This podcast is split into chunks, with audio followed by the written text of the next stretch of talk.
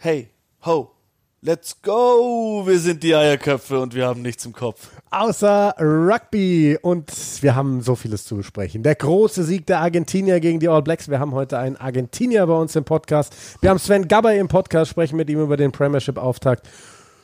Und wir reden über die nächsten Spiele beim Autumn Nations Cup. Das alles jetzt bei den Eierköpfen.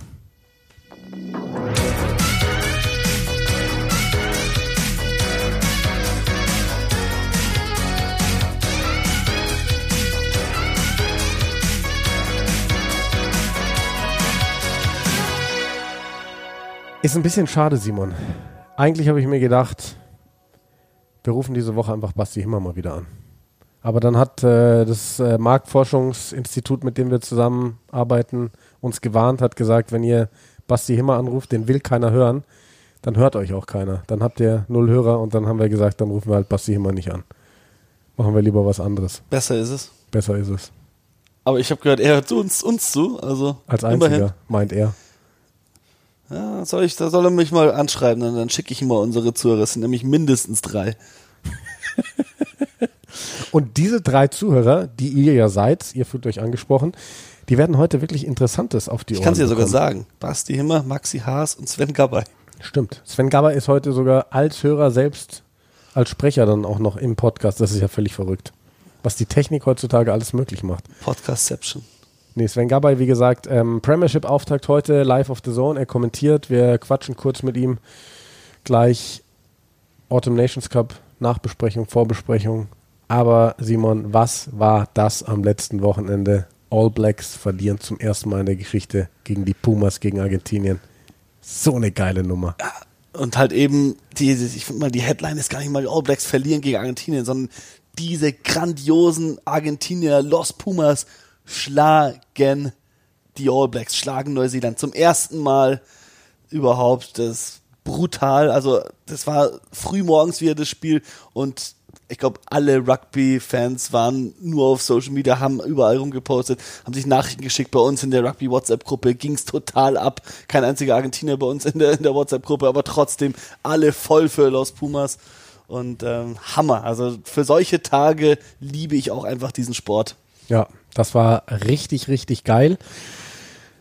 Und deswegen wollen wir das auch zum großen Thema bei uns machen. Wir werden gleich sprechen mit Sebastian Milgram, ein Argentinier, der mittlerweile beim SC 1880 Frankfurt zu Hause ist, dort als Schiedsrichter fungiert und der Viel auch in der ersten Liga pfeift. da auch ähm, über Social Media quasi gezeigt hat, was er von diesem großen Sieg gehalten hat, ähm, äh, der Pumas gegen die All Blacks. Und deswegen würde ich sagen, Simon, gehen wir rein ins Gespräch mit Sebastian. So, dann sind wir jetzt im Interview mit Sebastian Milgram, ähm, selbst eigentlich Schiedsrichter hauptsächlich gerade in Deutschland, wahrscheinlich vielen Spielern und Spielerinnen hier in der Bundesrepublik ein Begriff.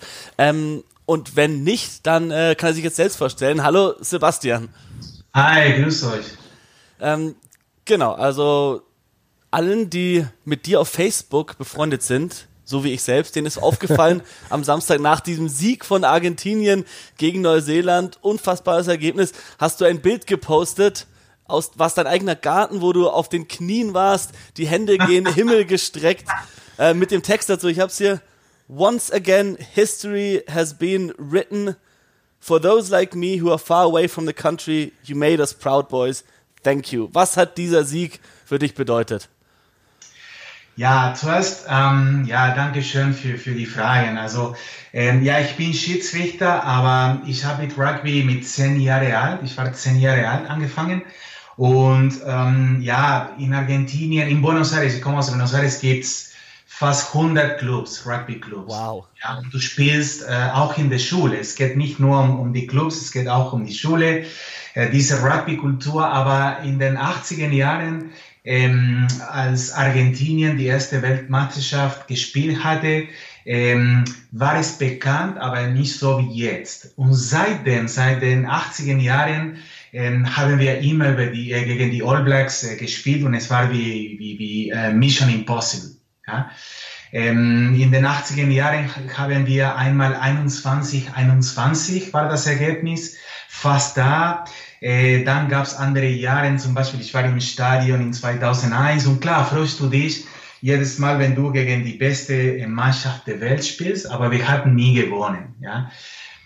Und ich glaube, Argentinien ist jetzt eine sehr Rugby-kulturell, ja, sehr Rugby-Land. Nicht nur Fußball, sondern äh, sehr Rugby. Und ja, für mich ist Rugby auch die, die Leidenschaft wegen die Values und alles, was es Rugby entspricht. Und ja, äh, viele Gefühle kamen äh, an den Tag, ja. Ähm, du erinnerst dich an, an ähm, als, als ich mit dem Papa äh, zum Stadion gegangen bin, für das erste Mal Rugby zu sehen, mit den Freunden danach, mit den Freunden in der Schule Rugby gespielt und auch im Club und alles. So viele Erinnerungen kamen an dem Tag und deswegen war ich super froh. Wo, woher kommt denn das überhaupt, dass Rugby in Argentinien so wahnsinnig populär ist? Klar, der Fußball ist ah, auch da die Nummer eins. Wie, wie, bitte? Ja, gute Frage. Ähm, Argentinien war damals eine englische Kolonie. Wir waren nie eine englische Kolonie, aber fast. Und deswegen ist Rugby nach Argentinien gekommen.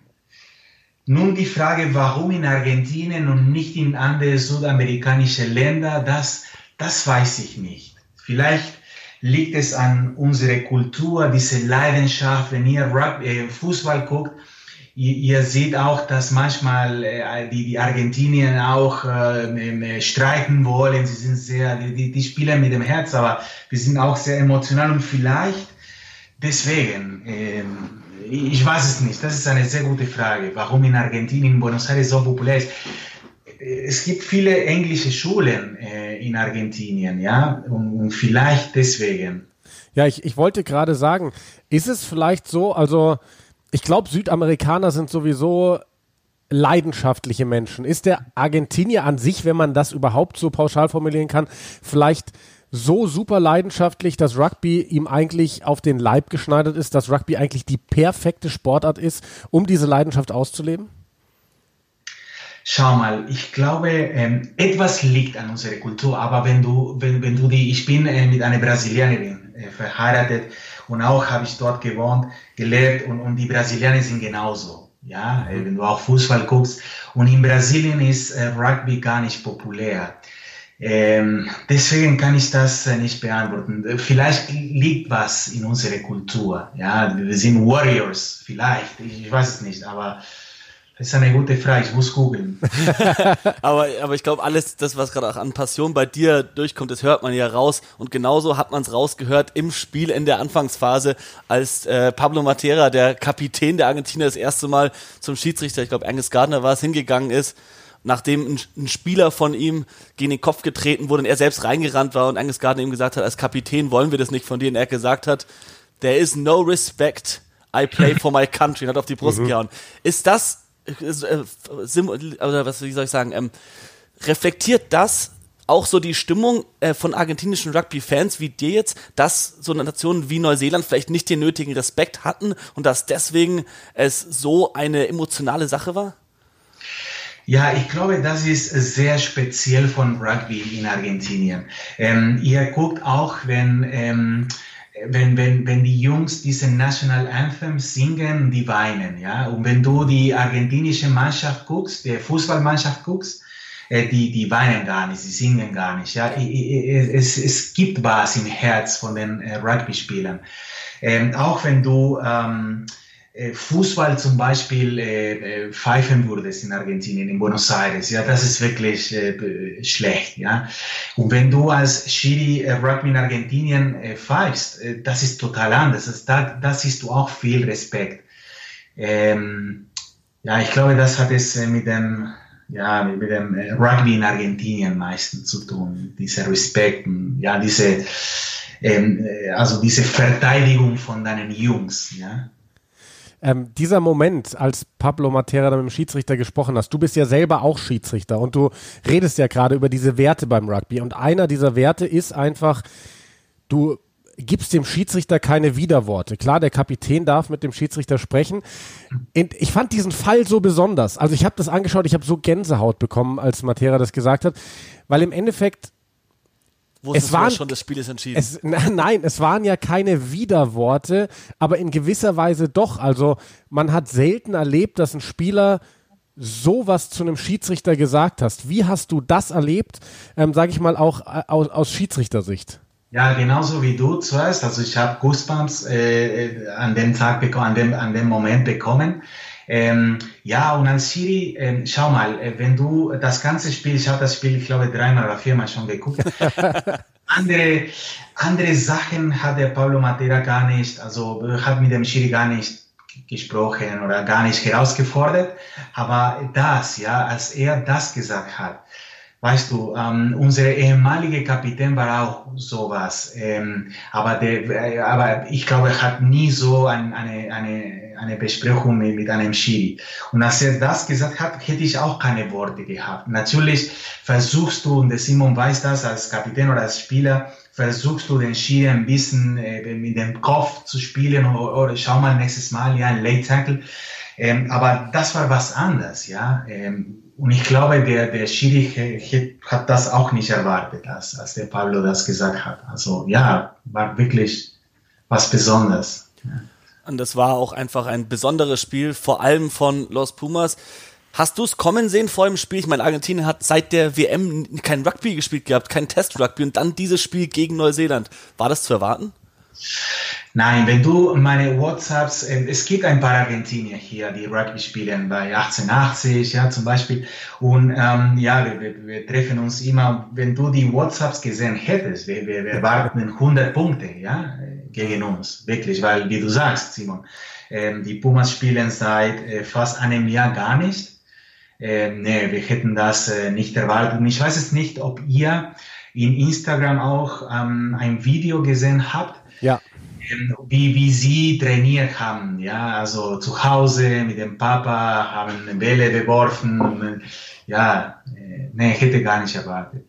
Ja, also das, das, ich wollte das Video auch noch ansprechen. Das war wirklich Wahnsinn. Also wirklich bei dem einen Spieler, wo der, wo der Vater, der ja auch schon wirklich älter war, aufs Dach, glaube ich, geklettert ist. Das war ein äh, Hooker, ein Hakler, der, der dann die Einwürfe geübt hat. Dann war es Nicolas Sanchez, einer der, wenn ich das richtig verstanden habe, der ist mal an einem Tag 21 Kilometer durch sein Haus gelaufen ja, am Stück. Genau.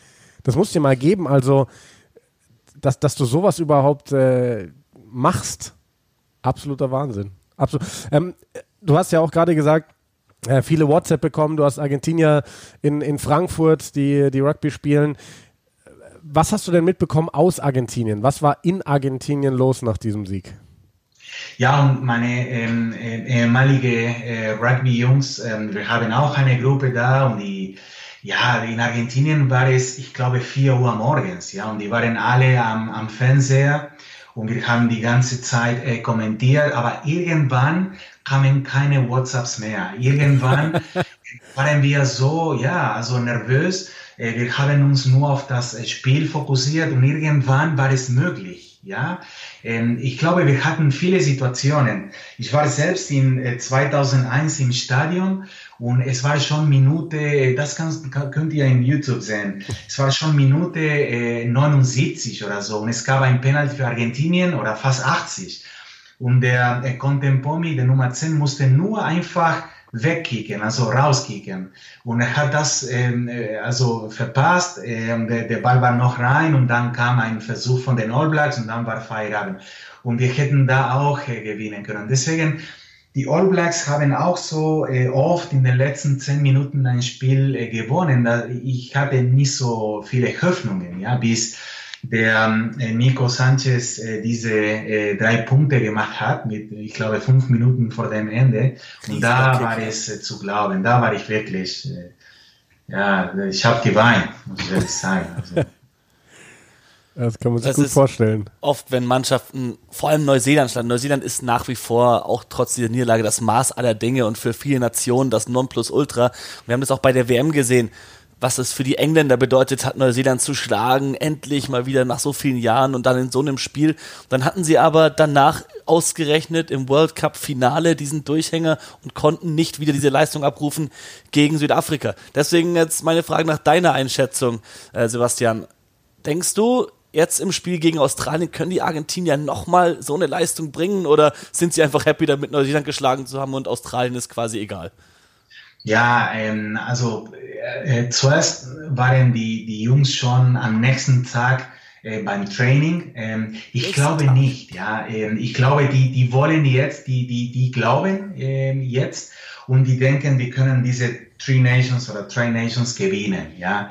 Ähm, ich glaube, die, die, die wollen auf jeden Fall gegen Australien gewinnen. Ähm, und, und das ist das Gute von Rugby. Es ist nie vorbei. Also jetzt haben wir das erste Mal gegen die All Blacks gewonnen und ich glaube, Zuschauer, ähm, alle wollen jetzt, äh, dass äh, Argentinien gegen Australien äh, gewinnt. Und nicht vergessen, ähm, unsere Kultur. Ja, heute äh, lieben äh, alle Zuschauer, alle, alle, alle Fans ähm, die Pumas. Aber wenn die morgen verlieren, ja, und dann äh, übernächste Woche wieder verlieren, du, du gehst von Liebe auf äh, Hasse zu schnell in Argentinien. Ja, das, das nicht vergessen. Deswegen glaube ich nicht, dass die Jungs morgen ähm, ja, verlieren wollen. Aber das, die wollen gewinnen, bestimmt. Ja, sind wir wieder beim Thema Leidenschaft, auf jeden Fall, so wie das ist in Argentinien. Ähm, kommen wir vielleicht mal zu dir, Sebastian. Ähm, wir haben gerade eben im Vorgespräch schon mal mit dir gesprochen, wie lange du schon in Deutschland bist. Das ist eine ganz schöne Weile. Erzähl uns doch noch mal ganz kurz so, so deinen Lebensweg. Ja, ich äh, seit äh, 16 Jahren habe ich Argentinien verlassen äh, und dann war ich in Krefeld in der Nähe von Düsseldorf ein Jahr, dann in äh, Brasilien, wo ich meine Frau kennengelernt habe, in USA, äh, Singapur und dann seit neun Jahren hier wieder. Was, was machst du denn beruflich, dass es dich so äh, durch die Länder verschlägt? Wie bitte? Bei der Evonik. Ah, ähm, okay. das ist äh, Chemiekonzern. Mhm. Ehemalige Degussa. Hast du ähm, an allen diesen Stationen auch immer Rugby gespielt oder erst hier wieder in Deutschland in den letzten Jahren angefangen? Ja, ich habe ähm, äh, meistens in, in Singapur äh, fast fünf Jahre da gespielt oder vier Jahre gespielt, aber in äh, Brasilien und USA nicht. Ich war dumm, glaube ich. Ich habe bis, äh, als ich 26 war, war mein letztes Mal in Argentinien und dann wieder in Singapur mit 35, glaube ich, und dann hier in Deutschland bei 1880. Aber es wäre eigentlich spannend gewesen, weil gerade USA und Brasilien sind ja auch irgendwie zwei aufstrebende Rugby-Nationen. Schade, dass du da keine Erfahrung hast. Aber jetzt äh, eben äh, Rugby 880, du bist Schiedsrichter, äh, spielst jetzt gerade auch noch aktuell? Nein, oder? Nein. nein, nein jetzt äh, bin ich äh, zu alt. Nein, ich habe bis äh, vor drei Jahren gespielt und dann gegen TSV mein Bizeps gerissen und das war mein letztes Spiel. Das, welche Position hast du selbst gespielt? Ich habe äh, Wing immer gespielt. Ja. Ah, Wings aus Argentinien, die braucht man einfach. Die sind immer gut. so wie Santiago Cordero. Ja, genau, aber nicht so schnell wie. Wie, ähm, wie würdest du jetzt das deutsche Rugby vergleichen mit Rugby in, in, in Argentinien? Klar, natürlich deutlich kleiner oder auch mit Singapur vielleicht. Ähm, was denkst du im deutschen Rugby? Was, was können wir noch besser machen, dass der Sport hier in dem Land wächst? Das ist äh, eine spezielle Frage. Ja, äh, es kann auch politisch sein, wie du weißt, äh, Simon. Ähm, ja, mit Argentinien kannst du nicht vergleichen, weil ähm, es geht auch um, um die Jahre. Ja, Argentinien spielt seit vielen Jahren. Wie gesagt, in Argentinien nur gibt es äh, über 500 Mannschaften, 500 Clubs plus Schulen. In Buenos Aires, wie gesagt, ich glaube, es gibt über 90 ja, Clubs. Ähm, du kannst nicht vergleichen. Ähm, hier, ähm, es gibt ein paar Sachen. Ein paar Sachen liegen an die Jungs. Korrigiere mich, äh, Simon, wenn ich falsch bin. Aber zum Beispiel äh, in Argentinien, egal ob du, ähm, äh, ob Urlaubsperiode ist oder ob es kalt, ob es regnet, es ist egal. Wir gehen immer ins Training. Und wenn du nicht im Training bist, dann spielst du am Wochenende nicht. Aber da kommt der zweite äh, Unterschied. In, in, ähm, in Clubs, besonders in der ersten und, und zweiten Liga, hast du in der, in der ersten Mannschaft da äh, und Senior Rugby hast du über äh, 70 Spieler ja, für zwei Mannschaften. Mhm. Oder in, in der ersten Liga hast du über 100 Spieler für drei Mannschaften. Das heißt, wenn du nicht ins Training gehst, ist okay, wenn du nicht spielst. Es gibt dann eine Reihe von Leuten.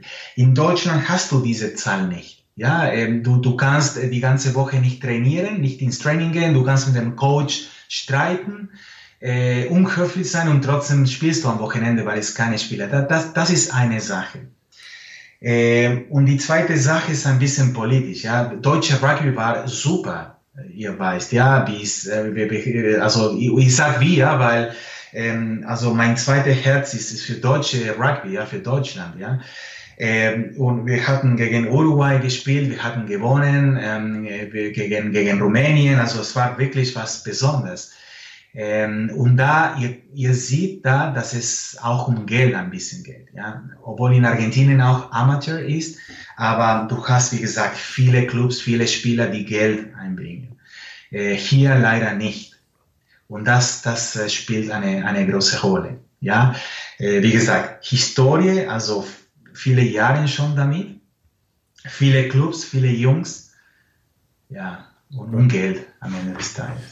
Eine Frage, weil wir ihn auch schon ein paar Mal bei uns im Podcast hatten, und zwar den Frankfurter Wunderjungen von 1880, Anton Segner, der mittlerweile in Neuseeland seinen Weg geht. Du hast vor drei Jahren aufgehört zu spielen, hast du gesagt, er ist vor drei Jahren, glaube ich, das erste Mal nach Neuseeland. Hast du den jungen Anton damals in Frankfurt so im Jugendtraining mitbekommen? Hast du damals auch schon gesagt, so, oder habt ihr damals auch schon gesehen, boah, der Junge, der hat sowas Besonderes? Ja, schon. Ähm, also der Anton, ähm, es war lustig. Ähm, er war zehn Jahre alt und er hatte für U14 gespielt oder so. Ja, immer so. Er war 14 und er hat immer U18 gespielt. Er war schon was Besonderes. Ja. ja.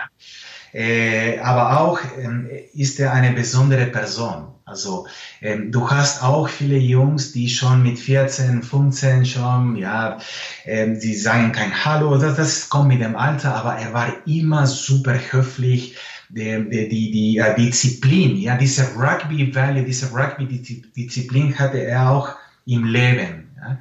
Ähm, also er war immer etwas Besonderes. Ähm, seine Familie ist auch super nett, ja, super ähm, gute, also die, seinen Bruder kenne ich ganz gut, aber er war immer was Besonderes, ja, so jung äh, und immer mit den älteren äh, Rugby-Jungs gespielt hat, also.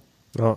Wahnsinn, schön das zu hören. Und ähm, weil er international seinen Weg geht, auch nochmal eine Frage zu dir als Schiedsrichter. Simon hat gerade eben nachgelesen, du hast ja auch schon mal international ähm, Linienrichter, warst du, glaube ich, bei einem Spiel von Tschechien gegen eine Einladungsmannschaft. Wie ist so dein, dein Weg als Schiedsrichter und wo willst du vielleicht da noch hin?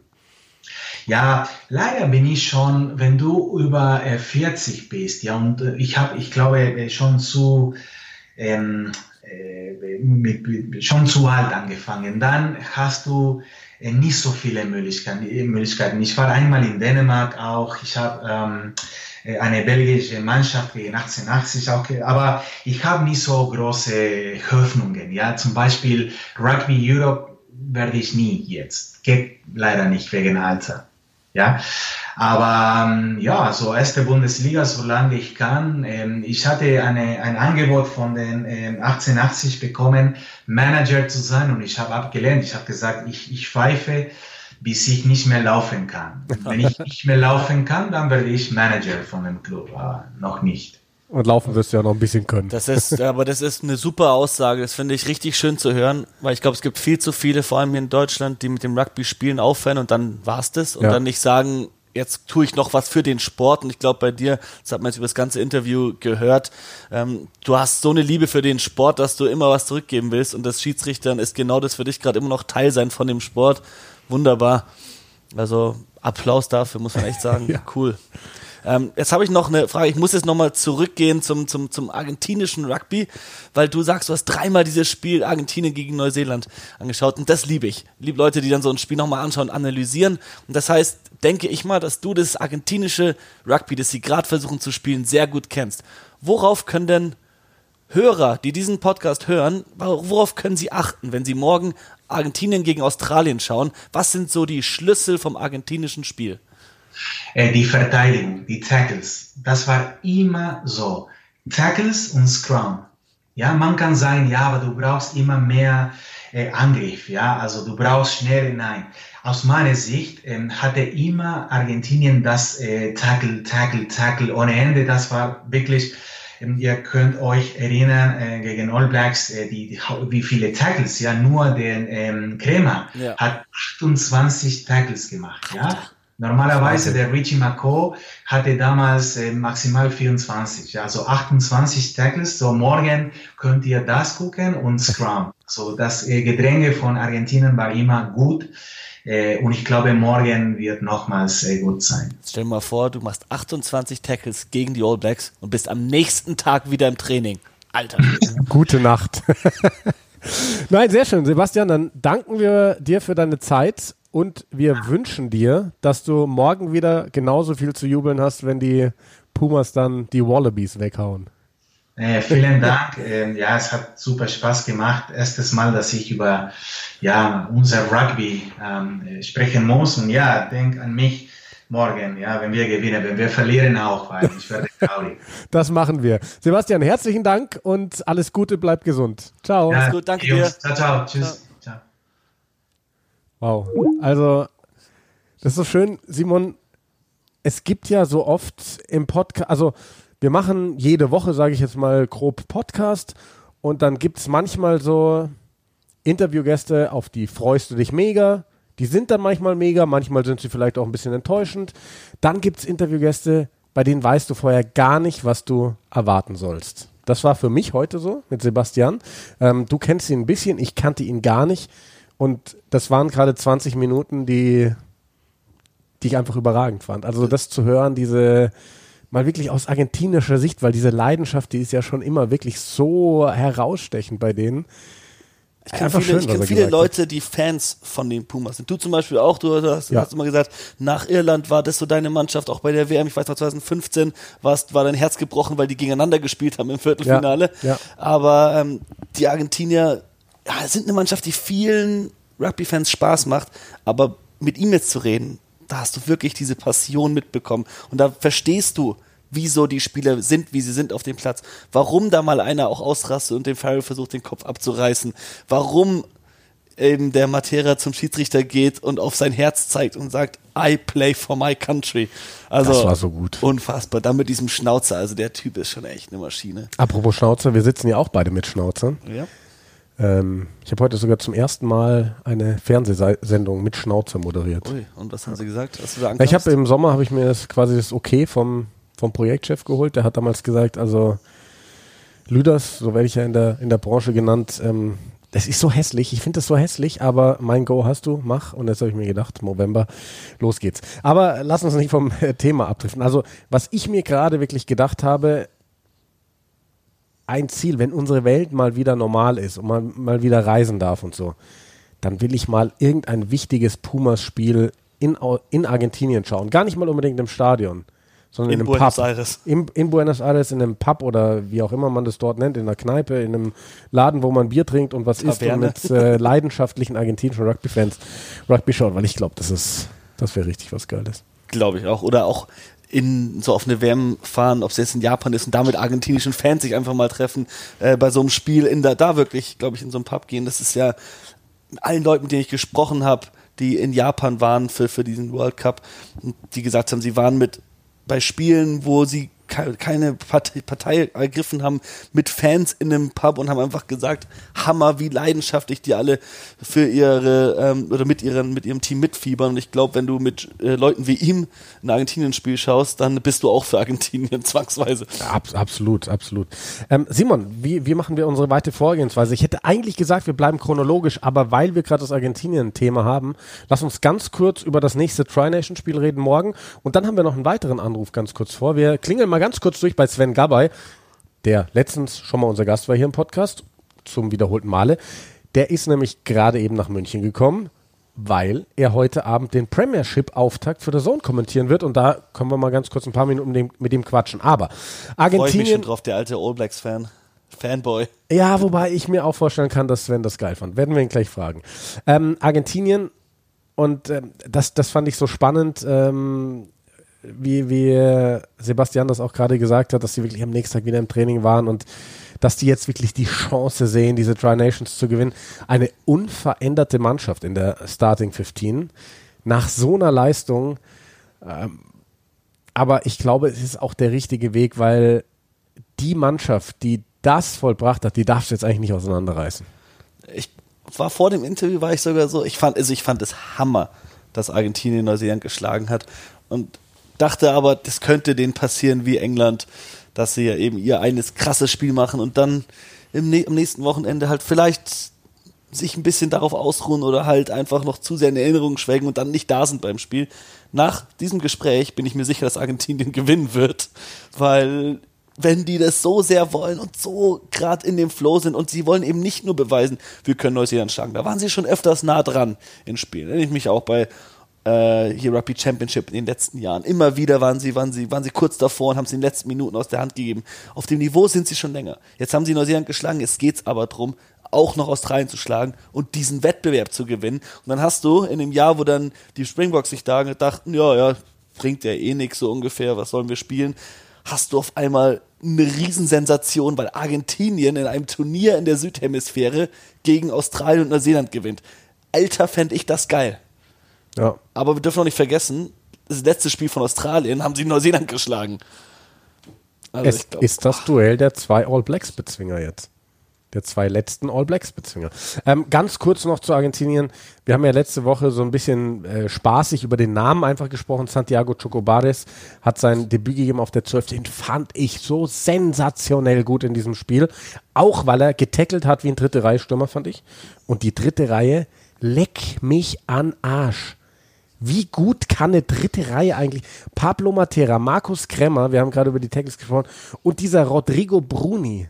Der ist brutal. Der Mann mit den dicksten Oberschenkeln der Welt. Ja, und dann trotzdem setzen sie ihn im offenen Spiel ein wie einen Center eigentlich. Ganz oft findest du den weiter außen, der läuft harte Linien, der hat diesen einen Kick von Nicolas Sanchez auch mitverfolgt, der dann gut für ihn aufgesprungen ist, aber wer ist derjenige, der da hinterher rennt hinter so einem Kick? Das ist der Achter. Ja. Super Workrate von dem, äh, da hatten die All Blacks wirklich alle Hände voll mit zu tun. Ja, wirklich. Und jetzt haben sie auf der Bank Facundo Isa, der war, glaube ich, im ersten Spiel jetzt gegen die All Blacks nicht dabei. Auch nochmal so geil. Also Facundo Isa, vor ein paar Jahren hättest du den Namen gehört, hättest du gesagt, auf jeden Fall Startaufstellung. Ja.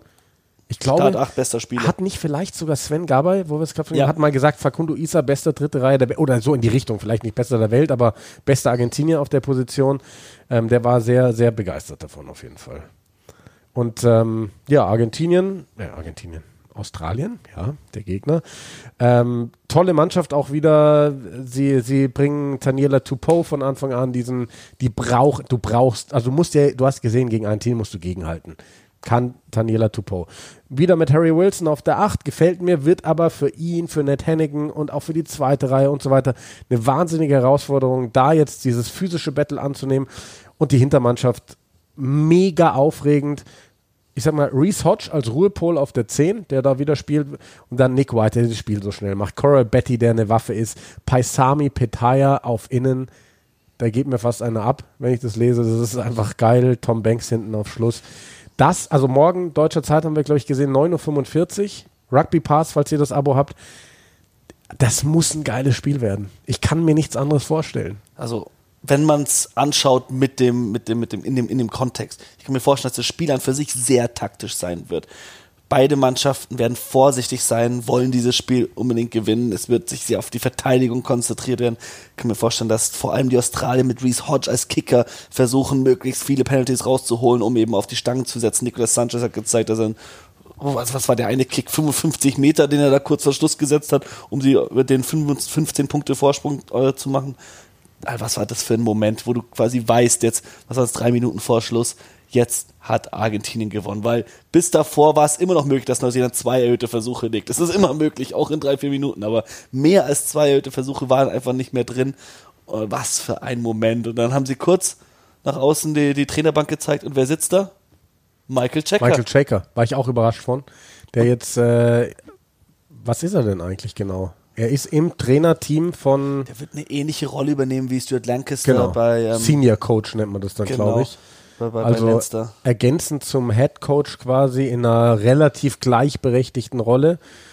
Spannend. Also und scheint halt natürlich die Australier in- und auswendig. Und scheint zu funktionieren. Also für alle Zuhörer, die, die, die, die mit dem Namen nicht viel anfangen können, sollten äh, die meisten, die viel Rugby geschaut haben in letzter Zeit wahrscheinlich tun. Trotzdem, sag ich mal, Michael Checker war der Headcoach der Australier der letzten Jahre, der letzten beiden WMs, hat, glaube ich, kurz vor 2015, kurz vor der WM, glaube ich, den Posten übernommen, war davor mit den Warriors sehr erfolgreich, hat dann Australien zum Finale geführt bei den, beim World Cup 2015, hat dann allerdings keine guten Leistungen mehr abrufen können von der Mannschaft, mit der Mannschaft und hat dann nach 2019 seinen Rücktritt erklärt von der Mannschaft nach dem World Cup. So, Simon. Aus. Willkommen zur Premiership. Let's zu Sven. Ähm, ich habe auch gleich ein Rätsel zu Sven. Wir schauen mal, wie gut der vorbereitet ist. Wir bleiben nämlich argentinisch. Es treffen heute Abend beim Premiership-Start zwei Argentinier aufeinander beim The Zone-Spiel. Harlequins gegen Exeter. Exeter startet mit Facundo Cordero auf der Schlussposition. Die Quins mit Santiago Garcia Botte auf der ersten Reihe.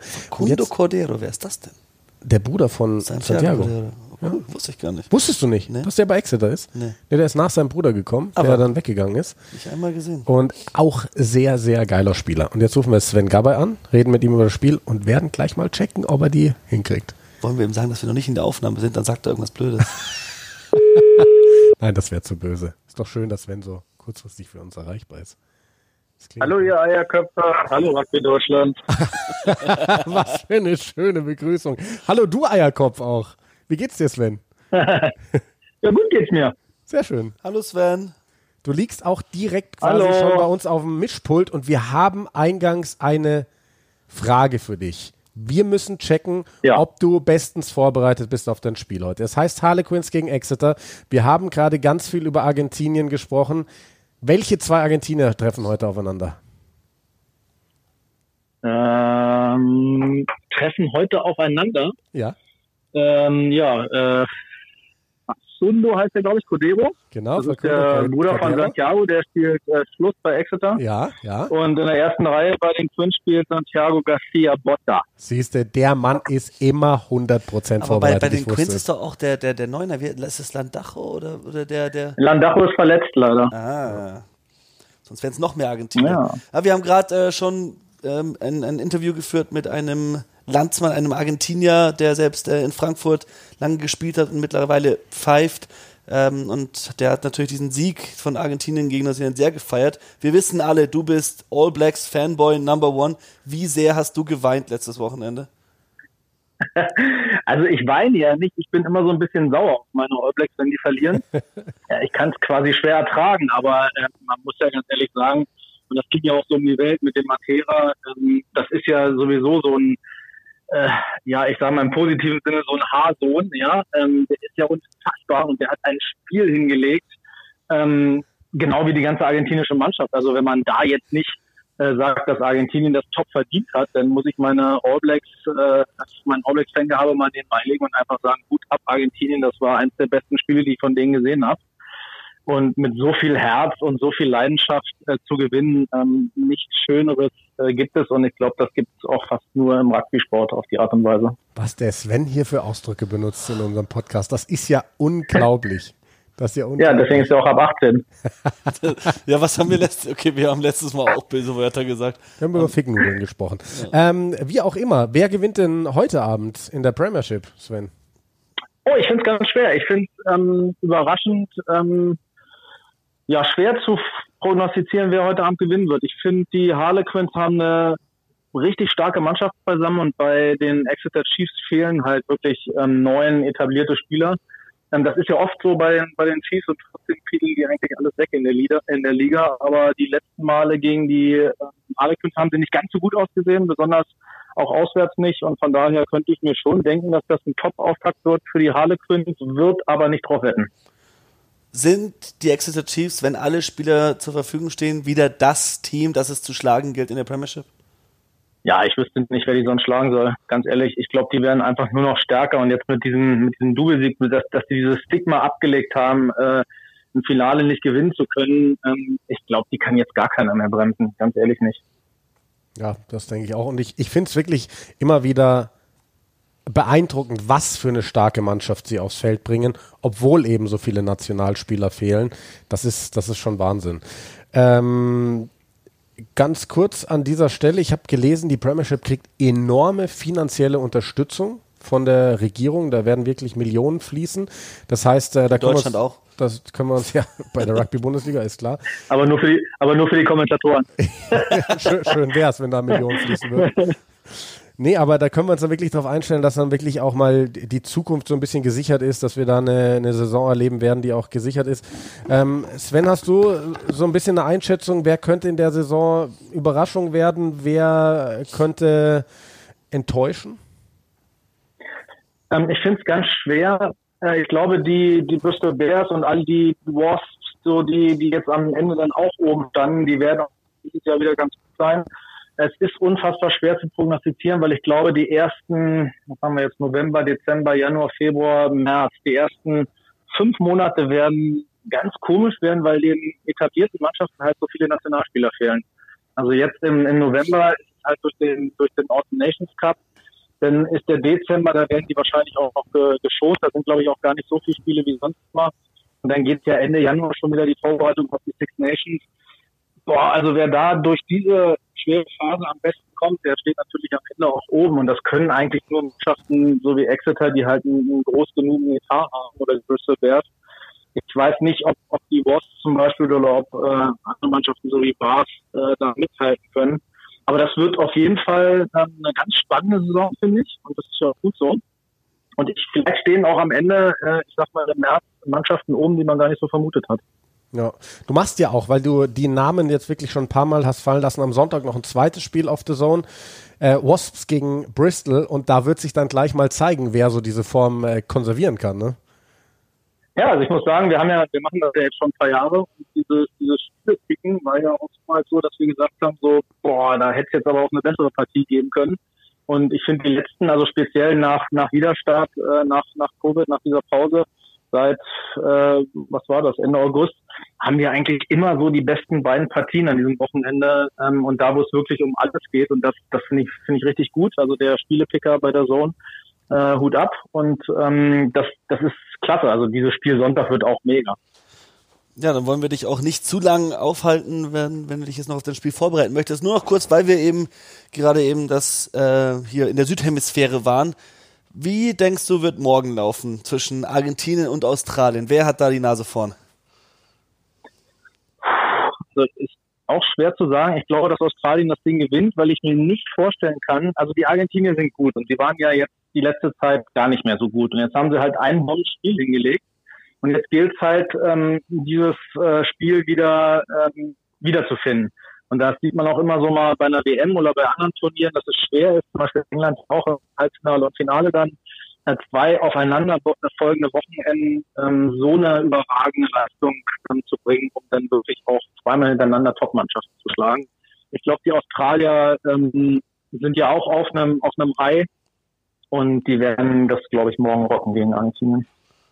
Also du siehst Australien vorne gegen Argentinien. Ich, wir, wir, ja, vorne. ich war vor unserem Podcast auch der Meinung, mittlerweile, weil wir ein bisschen drüber gesprochen haben, sind wir beide überzeugt, dass Argentinien das morgen auch nochmal machen wird. Aber ich bin mir sicher, das wird ein richtig geiles Spiel. 9.45 Uhr Ankick, hier deutsche Zeit. Also das kann man sich auch mal reinziehen und das werden die meisten tun, denke ich. Ja, schön zum Frühstück. Sehr schön. Also Sven, danke dir für das Gespräch und viel Spaß beim Kommentieren gleich. Ja, Jungs, noch eine Beschwerde so von meiner Seite. Ja. Äh, ich musste die ganze Woche ohne euch joggen. Das ging gar nicht. Ihr macht diese Folge jetzt auf einen späten Freitag. Das ist äh, unverantwortlich. Aber müssen wir ja, doch, weil also wir reden ja auch über die Spiele am Wochenende und vorher haben wir ja keine Aufstellung. Das weißt du doch am allerbesten. Ja, gut, warten immer bis zum Schluss, bis sie die Karte raushauen. ja gut, dann, dann, muss ich, dann muss ich meine, meine Jogging-Gewohnheiten umstellen. Heute ging es natürlich nicht. Nee, war ja auch nur ein Spaß. Also ich nach wie vor bin großer Fan von euch, macht weiter. Und ähm, ich hoffe, dass äh, möglichst viele auf der Zone gucken, weil es ja vermutlich die letzte Saison ist. Und bitte nochmal an alle, schaltet ein, auch wenn dieses Wochenende natürlich viel internationales Rugby zu sehen ist. Das wird eine sehr, sehr spannende Saison bei der Zone mit der Gallagher Premiership. Ja. Ich bin großer Fan von dir. So, jetzt ist es raus. Die Eierköpfe sind große Fans von Sven Gabay und werden heute Abend Schleimer. The Zone einschauen. Du bist Schleimer, du hast damit angefangen. So. Jetzt aber Schluss hier. Okay, Jungs. Sven, viel genau, Spaß. Jungs, dann ja, esst noch ein paar Ficknudeln und ich wünsche euch einen schönen Abend. Alter Schleimbeutel. Bis ciao, dann, ciao, ciao. ciao. Sven. Ich gesagt, Haarsohn. Was ist mit ihm? Naja, lassen wir mal so stehen. Das hat er gesagt, ähm, können wir nichts dafür. Ne? nicht ins Gesicht sagen. das würde ich mir auch dreimal überlegen. Ja, ähm, also, du hast es ja gerade gesagt, ich wiederhole es jetzt einfach nochmal, Simon. 20.30 Uhr heute Abend, Quinns gegen Exeter, 14 Uhr am Sonntag, Wasps gegen Bristol, das die Übertragung auf The Zone. Nächstes Wochenende haben wir heute gedealt, ähm, hätte ich Freitag kommentieren sollen, Newcastle Sale übernimmst du für mich, ich krieg Besuch von meinem Papa und mache den Tag frei und am Sonntag mache ich dann London Irish gegen Leicester, also nächstes Wochenende sind dann auch wir Danke zuhören. für dieses Spiel. Newcastle gegen Sale Freitagabend, das Ja, wird richtig räudig, glaube ich. Glaubst So- du? Nein, Ja, Nord in Nordengland, das wird dann so bei den Wettergrad, kann mir vorstellen, das wird, aber wenn es ein geiles Spiel wird, wird es ein geiles Spiel. Ja. Nee, also jetzt noch mal ganz kurz zu dieser Geschichte wirklich. Ähm, ich habe das eben gelesen und zwar werden 300 Millionen Pfund in elf Sportarten gepumpt. In Großbritannien, glaube ich, oder in England, äh, whatever. Und die, also Rugby Union wird davon 135 Millionen Pfund abbekommen. Das ist echt, das ist ein richtiges Pfund, was die da kriegen. Und die Premiership-Teams kriegen davon wirklich den größten Anteil. Und das sichert einfach jetzt mal die Zukunft und das Überleben.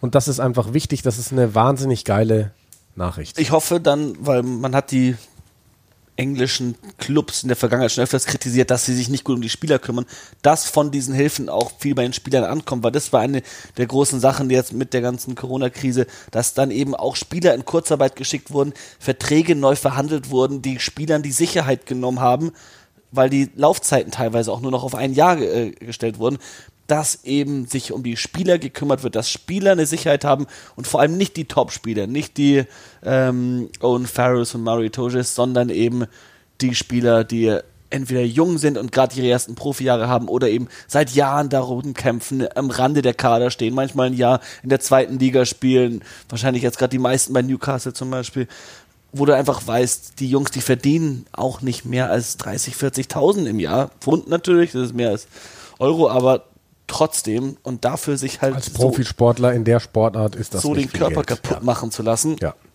Und dass die eben eine Sicherheit haben, vielleicht auch eine kleine Finanzspritze bekommen, weil auch die wurden in Kurzarbeit geschickt.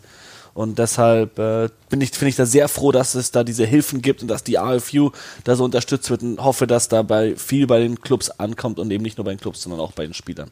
So, wir bleiben auch direkt bei England. Das ist nämlich das erste Spiel beim Autumn Nations Cup am Wochenende. England gegen Irland. Boah. Schöner Clash.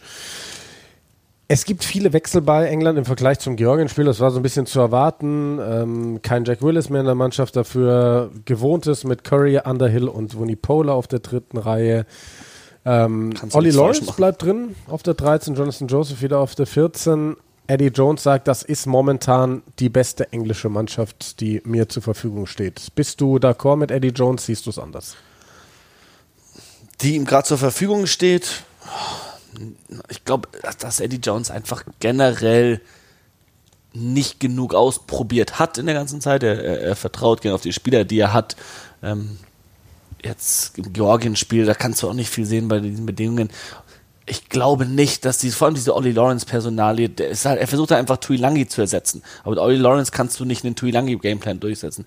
Du hast mit Jonathan Joseph einen, drei, einen, einen 13er, der das auf höchstem Niveau schon so geil gespielt hat. Ich würde den auf Center stellen und, und, und einen richtigen Außen auf Außen, weil ich glaube, dass vor allem gegen Irland du positionsgetreue Spieler brauchen kannst.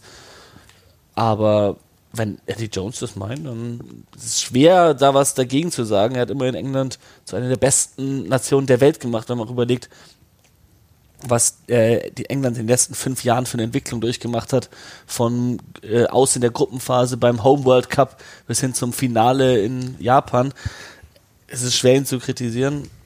Ich hoffe nur, dass die Entwicklung so weitergeht, dass es eben nicht stagniert jetzt, sondern es kommt auch der nächste World Cup und eigentlich müsst du bis dahin schauen, dass du eben ein paar Spieler noch höher an das Niveau ranbringst und vor allem in der Hintermannschaft, glaube ich, du hast jetzt George Ford, der auf der Bank sitzt, aber ich würde mir wünschen, dass dann, dass dann Joe Simmons mal eine Chance bekommt auf 10, weil du siehst gerade bei Irland, was das für Probleme bereiten kann, wenn du dich zu lange auf, auf, auf, auf einen Zehner verlässt und oder halt auf einen Spielmacher, wie jetzt bei England ist ganz klar Owen Farrell in der Kombination mit George Ford, die würde ich wirklich über einen Kamm scheren und sagen, die sind quasi gerade die Option auf 10. Wen anders hat Eddie Jones nicht, aber die sind auch gleich alt und die werden möglicherweise nach der nächsten WM dann oder in den nächsten drei, vier Jahren auch nicht mehr das beste Niveau abliefern können. Und dann schaust du dir wie Joe Simmons an, der brutal spielt. Jacob Umanger, der jetzt nach und nach an den Kader rangeführt wird. Also ich denke schon, dass da die Engländer vor allem auf den Spielmacherpositionen 9 und 10 aufpassen müssen, dass sie nicht zu lange sich darauf ausruhen, aber wie es aktuell läuft, und darüber haben wir auch schon gesprochen, diese Kadertiefe, was die auf jeder Position, ich könnte da stundenlang drüber reden, Ich auf merk. jeder einzelnen Position hast du drei, vier Spieler, die das absolut auf höchstem Ja. Niveau spielen können. Das ist schon schön zu sehen. Trotzdem spielt England meiner Meinung nach gerade unter dem Niveau. Also über das Spiel vom letzten Wochenende müssen wir, glaube ich, auch nicht groß reden. Ähm, Georgien ganz easy geschlagen. Was ich beeindruckend fand, alle sagen immer, Georgien ist die mega Herausforderung, was die Physikalität angeht, was ähm, äh, den Sturm angeht. Und England hat Georgien einfach nur über den Sturm geschlagen. Georgien hatte nichts dagegen zu setzen. Das war, Auch im Gedränge. Und wenn du dich erinnerst, in den die letzten haben zusammen äh, getrainiert. Genau, 2018, 2019. Und beide Male hat Georgien England absolut dominiert.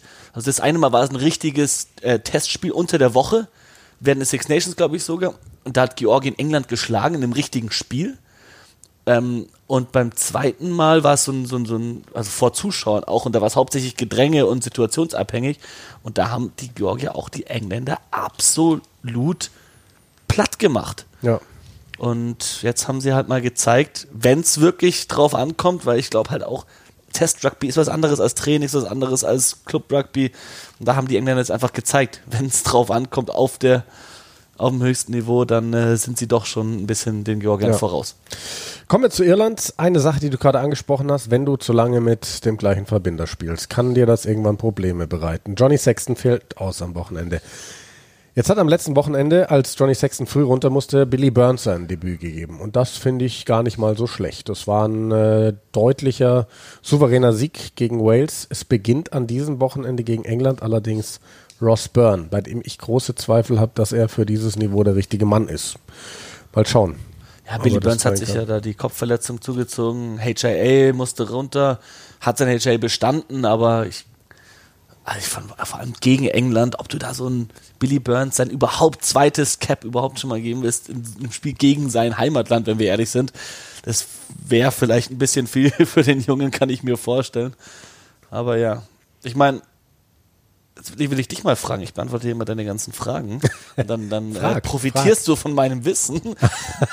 Nein, ich will, ich, mich interessiert deine Einschätzung, weil ich habe mir da sehr viele Gedanken gemacht über wirklich England gegen Irland. Wenn man auch überlegt, die Engländer haben in den letzten Jahren eigentlich die Nase vorn gehabt. Aber England hatte jetzt zwei Spiele gegen Italien und Georgien, in denen die für mich beiden, in beiden Spielen nicht so dominiert haben, wie ich mir das gewünscht hätte als England-Fan. Während Irland gegen Frankreich ein bombastisches Spiel geliefert hat und Frankreich ist gerade das Maß aller Dinge in Europa, knapp verloren hat, jetzt Wales geschlagen hat. Können die Engländer, oder wen siehst du da vorne bei England gegen Irland? Also, Eigentlich sehe ich England vorne. Auch weil sie daheim spielen. Auch wenn gerade dieser Heimvorteil nicht so wirklich da ist. Ähm, eigentlich sehe ich England vorne, weil ich die Mannschaft stärker einschätze. So, so wie ich sie gerade vor mir sehe, weil bei Irland eben auch so viele wichtige Leute ausfallen. Du hast keinen Sexton, du hast keinen Ringrose, du hast keinen Henshaw, du hast keinen Lama. Ähm, deswegen sehe ich tendenziell England vorne, aber Irland darfst du definitiv in so einem Spiel nicht abschreiben. Die sind auch wahnsinnig stark, da verändern sich gerade ein paar Sachen. Ähm, nur ich weiß nicht, ob sie ohne Johnny Sexton gerade eben dieses Thema da, da eine große Chance haben. Muss man dann anschauen. Aber ich finde, dass tatsächlich bei Irland gerade ein paar gute Sachen passieren. Ähm, das ist zum einen mal das Debüt von James Lowe. Da haben wir schon drüber gesprochen letzte Woche. Der hat ein sehr starkes Debüt gegeben. Ich glaube, der bringt nochmal ein Element in diese irische Mannschaft, das neu ist. Jameson Gibson Park, muss ich auch sagen, gefällt mir bombastisch gut, der Pass. Und das ist auch eine Sache, der beginnt jetzt wieder. Und ich glaube, das ist jetzt gerade ein, ja, das ist, das ist eine Ablösung. Ich glaube, Conor Murray ist, stand jetzt die Nummer zwei in Irland. Und dass das passiert, hätte ich nicht gedacht. Was ich mega spannend finde, Sie starten auf der dritten Reihe mit CJ Stander auf der 6, O'Mahony auf der 7, Kalen Doris auf der 8. Und das war für mich einer der wichtigsten ähm, Schlüsse aus dem Wales-Spiel, dass Kalen Doris endlich mal eine ernsthafte Alternative zu CJ Stander auf der 8 ist. Das hat in den letzten Jahren ein Jack Conan auf allerhöchstem Niveau nicht bringen können. Das hat irgendwie keiner bringen können. Aber Kalen Doris war gegen Wales bombastisch stark. Ich habe jetzt nicht eine genaue Info, warum Van der Vlier nicht mehr dabei ist. Er ist nicht im Kader. Weil Van der Vlier hat für mich gezeigt im Wales-Spiel, dass er auf jeden Fall vor Will Connors ist. Will Connors ist ein mega Tackler, ein mega Verteidiger. Der hat auch, ich glaube, Alan Wynne Jones einmal ein Tackle verpasst, dass es gekracht hat. Aber Van gibt dir offensiv etwas, was dir sonst wenige geben. Das ist einer, der den Ball über die Vorteilslinie bringt. Der ist da einfach, ich glaube, das ist einer, den sie brauchen. Aber lassen wir uns überraschen und jetzt mit James Ryan als Kapitän, in, als Vertretung von, von Johnny Sexton, glaube ich auch, dass das ganz gut tut, wenn da jetzt ein Junge, Junge übernimmt. Ähm, ich bin gespannt diese irische Mannschaft hat definitiv eine Siegchance. Wir wissen ja sowieso, gerade wenn, ja, bei Weltmeisterschaften ist es auch so, aber bei Nicht-Weltmeisterschaften, da kommt es vielleicht noch mal mehr auf die Tagesform an. Dann sind diese besonderen Bedingungen gerade mit Corona. Welche Mannschaft kann sich besser motivieren in einem leeren Stadion und sowas? Also ich sehe England vorne, um deine Frage kurz zu beantworten. Ähm, Irland, aber mal, nicht, Irland aber nicht chancenlos. Ähm, ich finde nichts, ich habe gerade mal nachgeschaut zu Fleer, finde ich nichts gerade. Deshalb kann ich mir nur vorstellen, man wird ein bisschen seine Aufstellung auch dem Gegner anpassen. England hat ja in der Vergangenheit, bevor Curry, Underhill, Jack Wills die ganzen durchkamen, richtiges Problem gehabt. Seit Joe Mo äh, seit ähm, ist der Moody, ähm, Louis Moody, seit Louis Moody keine richtige Sieben gehabt, jahrelang. Da haben sie dann diese sechseinhalb gespielt mit Rob Shaw und Haskell. Ja, ja. Und es war sehr erfolgreich, vor allem dieses brutale Spiel. Das ist für mich ein klares Zeichen. Irland geht hier auf Brutalität mit Stander, Omani und Doris in der dritten Reihe. Das ist Verteidigung pur. Und das ist äh, richtig hart physisch draufhauen. Gerne auch mal Pick and Goes vorne spielen. Gute Gassenoptionen. Ähm, also kann ich, also sehe ich gut, aber ich finde Will Connors einen richtig spannenden Spieler, den ich auch gern sich entwickeln sehen würde. Hab ein, ein Interview gehört ähm, unter der Woche mit Sean O'Brien, der gesprochen hat, er würde auch gerne mal wieder für Irland spielen sogar. Okay. Also und der mit Abstand der beste Siebener, den die Iren in den letzten zehn Jahren hatten, der auch bei den Lions äh, Starting Nummer sieben war, alles Mögliche. Also das ist eine Position, auf der sie auf jeden Fall wieder jemanden brauchen, der diese Lücke eben füllen kann, weil ich um das zu sagen, ich bin ehrlich, nicht der Meinung, dass Sean O'Brien nochmal für Irland spielen wird. Da Glaube er ist nach England gegangen, spielt er für London Irish. Lions vielleicht, schauen wir mal. Äh, auf jeden Fall, bei diesen Aufstellungen finde ich vor allem die Bank sau spannend. Wenn du dir anschaust, wenn das Spiel nicht so läuft, kann jede Mannschaft nochmal richtig was ändern. Du hast bei, bei Irland hast du eben einen Conor Murray, den für Bank bringen kann. Billy Burns, Du hast aber auch einen, einen Jacob Stockdale, der gar nicht, ich finde es überraschend, dass Jacob Stockdale auf der Bank sitzt. Du fliegst mit Keenan auf Schluss, Earl und Lowe auf Außen. Keith Earl und, und, und James Lowe super stark unterm hohen Ball auch. Hugo Keenan, das ist ein richtig schweres Spiel. Gegen England Schluss zu spielen. Frag mal Robbie Henshaw, wie schwer das ist, mhm. da Schluss zu spielen. Dass sie da nicht Jacob Stockdale oder und, und Keith Earls, einen, einen, von, einen von den beiden auf, auf 15 nehmen Überrascht mich ehrlich gesagt. Aber ich muss sagen, Keenan hat mir wahnsinnig gut gefallen auf Schluss gegen Irland. Mich überrascht fast. Gegen Wales, meinst du? Äh, gegen Wales, äh, pardon. Mich überrascht fast, dass er Stockdale draußen lässt und Earls beginnen lässt. Ich hätte es eher andersrum erwartet. Aber vielleicht, weil du eben mit Stockdale nochmal frischen Wind, ja. was anderes reinbringen kannst und ihm auch zeigst, von dir erwarte ich noch mehr. Also Andy Farrell ist auch ein guter Psychologe und der, der, der versteht auch, ähm, wie die Spieler ticken und, und, und wie er die noch mehr motivieren kann. Und bei England hast du halt einen George Ford, der jetzt lange verletzt war, wieder auf der Bank zumindest kann reinkommen.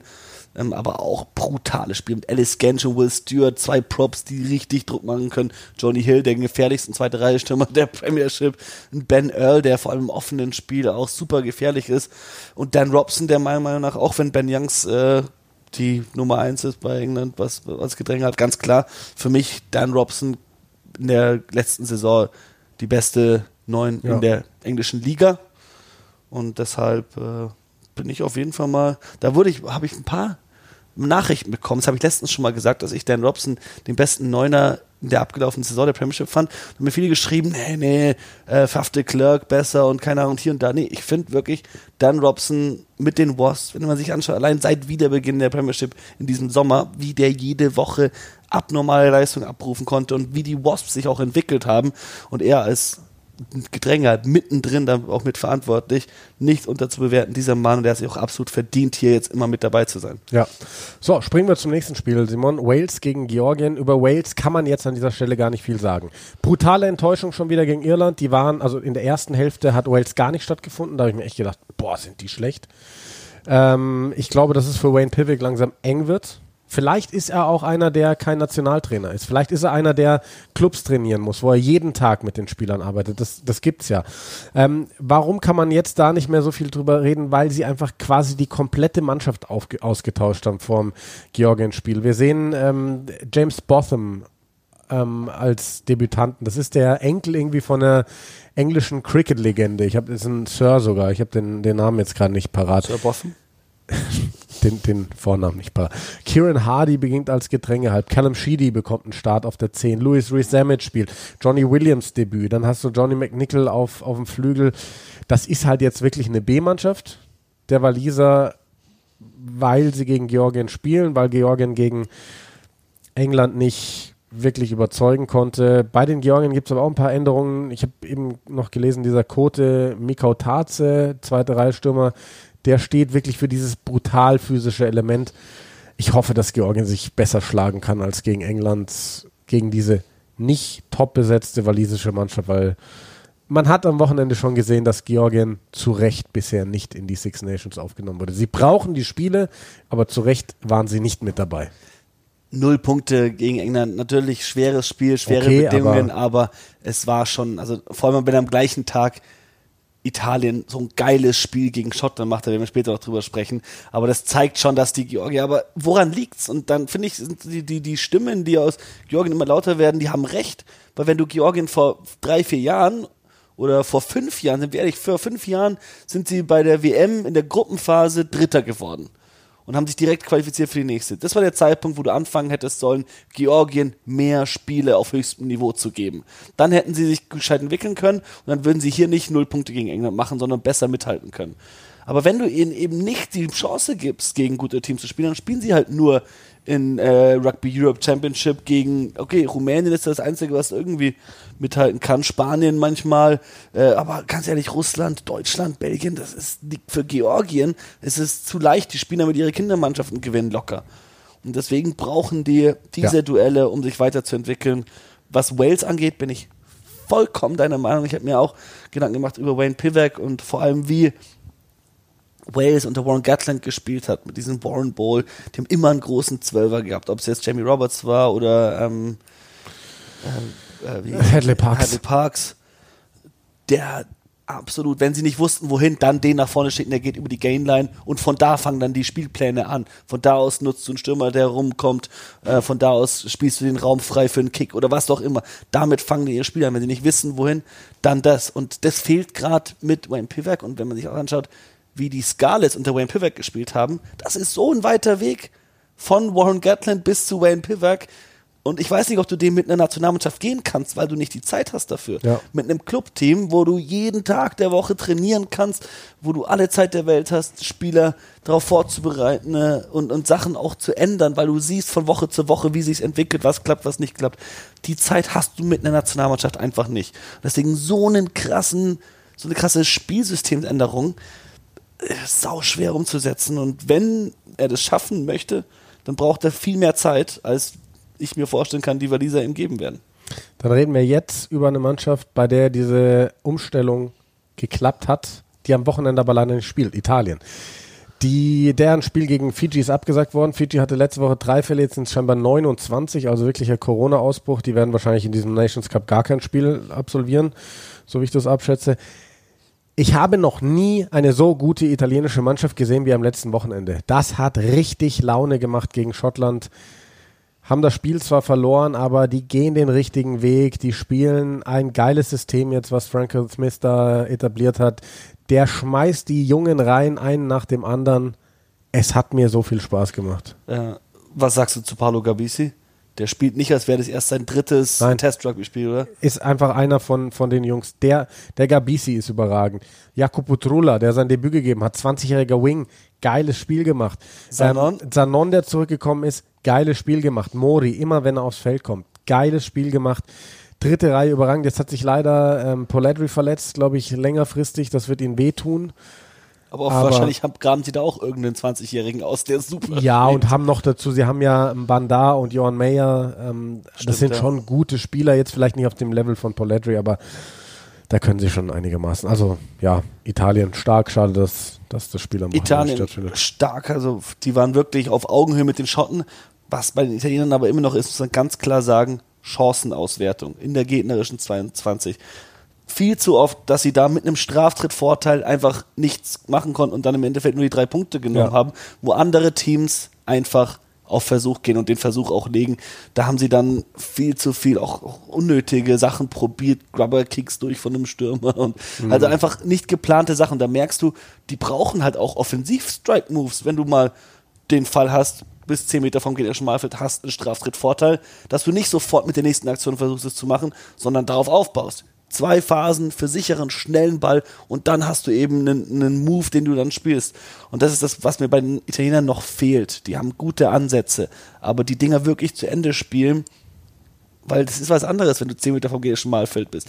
Der Gegner ist näher dran. Die müssen keinen hinten covern Kicks. Die haben 15 Spieler in der Verteidigungslinie. Das ist sau schwer, da durchzukommen. Da brauchst du andere Spielzüge, als du es in der Mitte des Feldes tust, weil die Durchbrüche am Mittelfeld, die haben sie drauf. Das haben sie öfters gezeigt. Ja. Nee, die haben wirklich Spaß gemacht. Ähm, hoffentlich Ich mehr weiß, davon. ich weiß nicht, was ich von Schottland halten soll. Waren die Schotten einfach effektiv, haben genug getan, um das Spiel zu gewinnen? Oder haben die sich, hat es nicht so gut funktioniert, wie sie es vorgestellt haben? Wie hast du das gesehen? Ich hatte das Gefühl, dass es eine Mischung aus beidem war. Also irgendwie hat es nicht so funktioniert, was sie sich vorgenommen haben, aber sie waren dann eben wahnsinnig effizient und haben ihre Chancen genutzt. Und das ist ja eben was, was man Italien vielleicht nochmal ganz kurz ankreiden muss.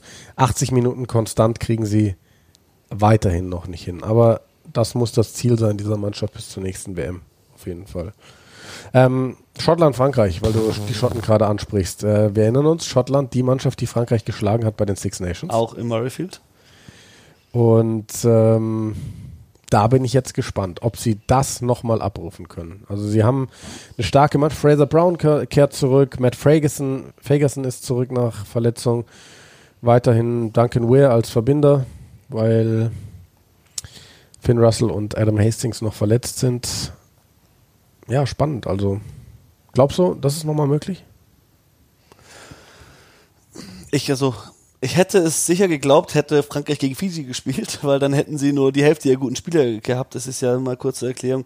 Da gibt es einen Streit zwischen der, dem französischen Verband und dem äh, Verband der Top 14 der französischen ersten Liga, dass die Clubs nicht alle auf einmal ihre Spieler abgeben wollen, weil da die Liga wieder startet oder wieder läuft schon wieder. Ähm, und deshalb nur, wie- ich weiß gar nicht, wie das genau geregelt ist, aber quasi im Prinzip haben die Franzosen für jedes Spiel nur die Hälfte ihrer Spieler zur Verfügung. Da jetzt aber das Spiel gegen Fiji abgesagt wurde, haben sie für dieses Spiel gegen Schottland alle Spieler zur Verfügung. Das heißt, volle Kapelle, France, Rugby, aufs Maul. Also Oh ganz ehrlich, wenn da nicht wieder irgendwas passiert, wie Mohamed Awas, der einem, also einem Jamie Ritchie die Nase zurechtrichten möchte, dann sehe ich hier Frankreich ganz klar vorne. Allerdings haben die Schotten es schon geschafft. Die Schotten haben sich super entwickelt. Was haben sie jetzt für die letzten fünf Spiele gewonnen? Wann hat eine schottische Mannschaft das das letzte Mal von sich behauptet? Ist lange können? her, lange her. Deshalb äh, Wahrscheinlich schwer genauso lange wie eine walisische Mannschaft, die sechs oder sieben Mal hintereinander verloren hat. Ja. Nee, aber ich, ich, ich sehe Frankreich vorne, ganz ehrlich. Ja. Trotzdem kannst du Schottland nicht abschreiben, weil das Team, wenn du das Team anschaust, es ist richtig stark. Ist es. Frankreich spielt einfach gerade das schönste Rugby. Das kann im Endeffekt kann's auf die Bedingungen ankommen, ob du in Edinburgh äh, Sturm und Regen hast oder ob es ein schöner Tag wird, weil dann Allez les Bleus. Also schauen wir mal, weil es ist nicht diese französische Supermannschaft. Also sie haben quasi die erste Reihe einmal komplett umgedreht. Also sie beginnen mit Kro, Shah und Bamba, die eigentlich Kro hat sich verletzt, habe ich hat das er richtig gesehen? kurzfristig. Aber äh, das war der Plan und das ist eigentlich, das sind die drei Jungs, die von der Bank kommen, dafür Marchand, Bay und Awas auf der Bank. Also so war der ursprüngliche Plan. Ähm, der, der, der dritte Reihe Kraus hat sich verletzt. Deswegen Ah, ja. beginnt nämlich Dylan Cretin, das hast du wahrscheinlich So, gemerkt. ja, ja. Und Romain Taufe für nur auf der zweiten Reihe für Paul Willemse. Dann ist äh, Romain Ntamak nicht dabei, dafür beginnt als Verbinder Mathieu Jalibert. Und dann haben sie hinten noch so ein bisschen was umgestellt. Also äh, Vincent ist auf der Bank, Ficou jetzt wieder innen und Ramos kommt rein für Boutier als, als Schluss. Ich glaube, dass Frankreich jetzt so ein bisschen beweisen muss, dass sie auch mit einigen Wechseln trotzdem so dominant spielen können wie mit dieser mega eingespielten Truppe. Der große ist für mich äh, Jalibert für, Ja. für Intermark. Der muss jetzt zeigen, dass er das kann. Jalibert ist ein fantastischer Spieler, aber er harmoniert halt nicht so gut mit Dupont, wie das Intermark tut. Und er ist mit dieser Mannschaft nicht so viel, nicht so sehr, äh, nicht so sehr vertraut, wie, wie Intermark das ist. Das heißt, für ihn ein richtiger Test jetzt hier zu zeigen, aus was für ein Holz er geschnitzt ist. Und wir haben ja schon drüber gesprochen, Romain Antamac sehen ja viele in Frankreich als die zukünftige Nummer 12, nicht als die zukünftige Nummer 10. Und bin ich absolut nicht der Meinung. wenn dem so sein sollte, dann würde ja jetzt schon ein Kampf um dieses Trikot mit der Nummer 10 entflammen. Und dann hast du einen Mathieu Jalibert, dann hast du einen Louis Carbonell, der auf der Bank sitzt. Mega viele Talente, da kommen glaube ich auch noch ein paar nach. Und ähm, gerade deswegen müssen die jetzt auch ihre Chancen nutzen da in dem französischen Trikot. für mich brauchst du auf der 12 einen besseren Verteidiger. Da, klar, ich, zwei Spielmacher spielen viele Mannschaften, aber halt, wenn du einen Owen Farrell hast, der kann 10 spielen, aber der spielt dir super solide 12. Ein Matt Tomua mit Australien, der kann dir 10 spielen, der kann aber auch 12 spielen, aber dann macht er es entsprechend. Der haut harte Tackles raus. Du musst als Center wirklich physisch auch dominieren können. Und das kann Intermark einfach nicht. Der ist ein fantastischer Spieler auf der 10, aber für mich international auf der 12 nicht. Bei Toulon hat das schon öfters gespielt, aber ich glaube, die Franzosen haben die perfekte Spielmacherkombination. Dupont, Intermark. Warum sollte man daran irgendwas ändern? Ne, sollte man nicht. Da nochmal ganz kurz die Brücke zu Italien. Ich fand Garbisi und Kanner als 10-12 haben wunderbar Ja. harmoniert. Aber das nur noch Aber mal auch weil Kanner- Exkurs. Ich finde, defensiv solche Akzente setzt. Der ist immer wieder der Erste, der raussprintet und einen großen Hit macht. Der ist nicht der größte Mann, aber der spielt wie ein richtig großer. Und Kanner kickt rechts, 12. Gabisi kickt links. Das gibt ja auch nochmal wirklich wichtige Optionen, je nachdem, was du für einen Winkel hast, wer kickt und so. Das ist schon. Der Gabisi Schon hat einen spannend. Monster-Kick. Der lässt sich nur immer ein bisschen viel Zeit. Ich hätte ich habe wirklich Schiss, dass der einen richtig harten Charge dann irgendwann kassiert. Ja, jetzt sind wir schon wieder bei Italien. Sind wir durch mit den Spielen? Jetzt sind wir durch. Weil- ja, man muss noch sagen, äh, Schottland, Frankreich ist natürlich das. Ah, Okay, England, Irland ist auch krass. Die sind beide krass. Also, das sind schon harte Spiele dieses Wochenende. Eins müssen wir noch dazu sagen. Und zwar, ich habe ähm, alle Spiele angeschaut vom letzten Wochenende. Keins davon live. Weil es, es gab ja auch in diversen Foren und so hat man jetzt gelesen, Leute behelfen sich über VPN und schauen dann bei The Zone Kanada und bei Amazon UK. Die Spiele werden relativ bald nach Schlusspfiff alle in kompletter Länge free auf YouTube hochgeladen. Und da habe ich sie mir dann alle angeschaut diese Woche. Also für alle, die, die es nicht unbedingt live brauchen, sondern auch nachschauen können, ist das wahrscheinlich die beste Option. Ich werde es wahrscheinlich wieder so handeln, weil es einfach geil ist. Ja. So, dann war es das äh, für diese Woche von uns. Ich hoffe, ihr hattet Spaß beim langen Joggen. Sven hört uns beim Joggen, Maxi hört uns beim Joggen. Wer hört uns eigentlich noch beim Joggen? Völlig egal. Ich nicht, weil ich nicht joggen gehe. Ich gehe auch nicht joggen. Ich sollte aber mal wieder. Egal. Ciao, ciao. Schön joggen gehen.